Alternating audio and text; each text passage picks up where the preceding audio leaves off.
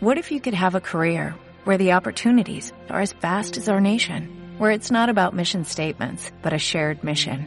At U.S. Customs and Border Protection, we go beyond to protect more than borders, from ship to shore, air to ground, cities to local communities. CBP agents and officers are keeping people safe. Join U.S. Customs and Border Protection and go beyond for something far greater than yourself. Learn more at cbp.gov/careers.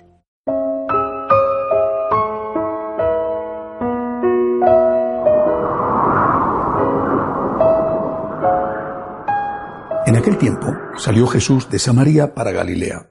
Jesús mismo había atestiguado, un profeta no es estimado en su propia patria. Cuando llegó a Galilea, los galileos lo recibieron bien, porque habían visto todo lo que había hecho en Jerusalén durante la fiesta, pues también ellos habían ido a la fiesta. Fue Jesús otra vez a Cana de Galilea, donde había convertido el agua en vino. Había un funcionario real que tenía un hijo enfermo en Cafarnaúm. Oyendo que Jesús había llegado de Judea a Galilea, fue a verlo, y le pedía que bajase a curar a su hijo que estaba muriéndose. Jesús le dijo, si no veis signos y prodigios, no creéis. El funcionario insiste, Señor, baja antes de que se muera mi niño. Jesús le contesta, anda, tu hijo vive. El hombre creyó en la palabra de Jesús y se puso en camino.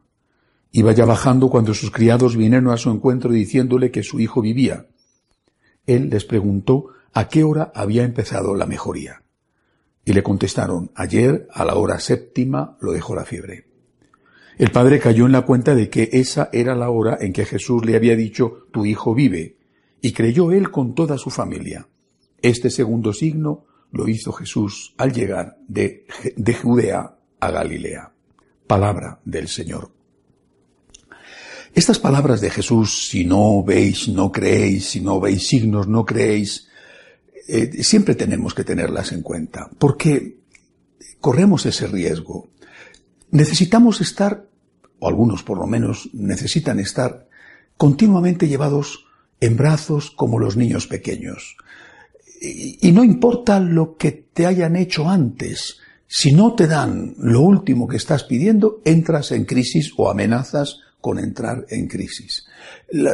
hay personas que sufren horriblemente. Yo siempre pienso, no puedo quitar de mi mirada, de mi pensamiento y de mi corazón lo que está sucediendo en Venezuela. Son cosas espantosas. Y, y, que en esas condiciones mantengan la fe es, es un ejemplo histórico, porque yo creo que ha habido pocas situaciones tan trágicas como la que están viviendo los venezolanos. Pero muchas veces la mayor parte de las veces, casi todas las veces, no estamos en unas situaciones tan trágicas, aunque sean situaciones difíciles, una enfermedad, la muerte de un ser querido, un problema económico. Eh, bueno, son problemas que están ahí, que nos, fin, que nos zarandean y acudimos con fe, como debe de ser, acudimos a Dios nuestro Señor a suplicarle ayuda. Él lo ha pedido, pedid y se os dará, nos ha dicho.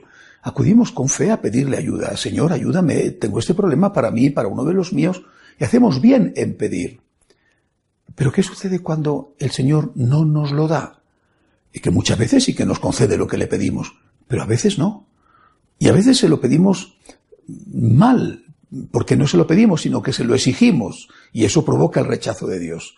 Pero otras veces se lo estamos pidiendo con humildad, se lo estamos pidiendo bien, y sin embargo tampoco Dios nos lo concede. Creo que son momentos de prueba en los cuales tenemos que demostrar la honestidad, la sinceridad, la autenticidad de nuestra fe. Eh, eh, estamos, decía Santa Teresa, buscando los caramelos de Dios o el Dios de los caramelos. Es decir, ¿nos acercamos a Dios por el interés o nos acercamos a Dios por el amor que ya nos ha dado? Cristo ha pagado el rescate de su sangre por nosotros. Es decir, Cristo nos ha pagado por anticipado. Cristo nos ha comprado el precio de su sangre, nos ha pagado por anticipado. Es como si tú contratas a un obrero y antes de empezar a trabajar ya le pagas el sueldo. Quizás sea una mala práctica eh, a la hora de contratar a alguien. Bueno, pero imagínate que eso es lo que ha hecho Dios contigo. Ahora, una vez que tú tienes el dinero, ¿qué haces? Le pides más. Y le dices, si no me das más, no trabajo. Pero si ya te he pagado. Ya te he pagado. ¿Cómo puedes decirme esto? Ah, no, no, eso ya lo tengo en el bolsillo. Si no me das más, no vengo a trabajar. Bueno, pues eso es lo que hacemos con Dios. Y esto es una injusticia es una ofensa hacia el Señor. Es algo que realmente, si no fuera porque Dios es tan misericordioso, provocaría o debería de provocar un rechazo por parte de Dios hacia nosotros. Tenemos que decirle al Señor con humildad, ayúdame, necesito de verdad, este problema lo tengo, socórreme, atiende esta familia que te estoy suplicando su ayuda. Pero Señor, si no hay signos, es decir, si no hay milagros, si no me das lo que te pido, yo voy a seguir a tu lado. Yo no voy a entrar en crisis de fe, porque tú ya me has dado, lo esencial ya lo tengo. Incluso los que están en situaciones peores, más extremas, más trágicas, vuelvo a poner el ejemplo de los venezolanos, no son los únicos. ¿eh? Bueno, pues incluso esos, porque al final esta vida pasa, aunque sea un paso de la vida tan duro, esta vida pasa y nosotros tenemos que decirle al Señor, gracias porque me has abierto las puertas del cielo. Al final, como decía Santa Teresa, esta vida es una mala noche en una mala posada. Si estamos con Cristo, entraremos en la vida eterna. Pero sí, porque no nos ha dado lo último que le hemos pedido, nos separamos, nos separamos de Él. No por eso va a resucitar el muerto, no por eso, que sé yo, se va a ir Maduro de Venezuela, o no por eso eh, vamos a encontrar el trabajo soñado. Eh, si nos separamos de Dios porque no está a nuestro servicio, los problemas van a seguir y además vamos a estar solos. Que nuestra actitud sea, por lo tanto, la de decir siempre gracias, Señor, por lo que me has dado, aunque te suplico, si es posible, si es tu voluntad, que me ayudes en esto que te estoy pidiendo. Que así sea.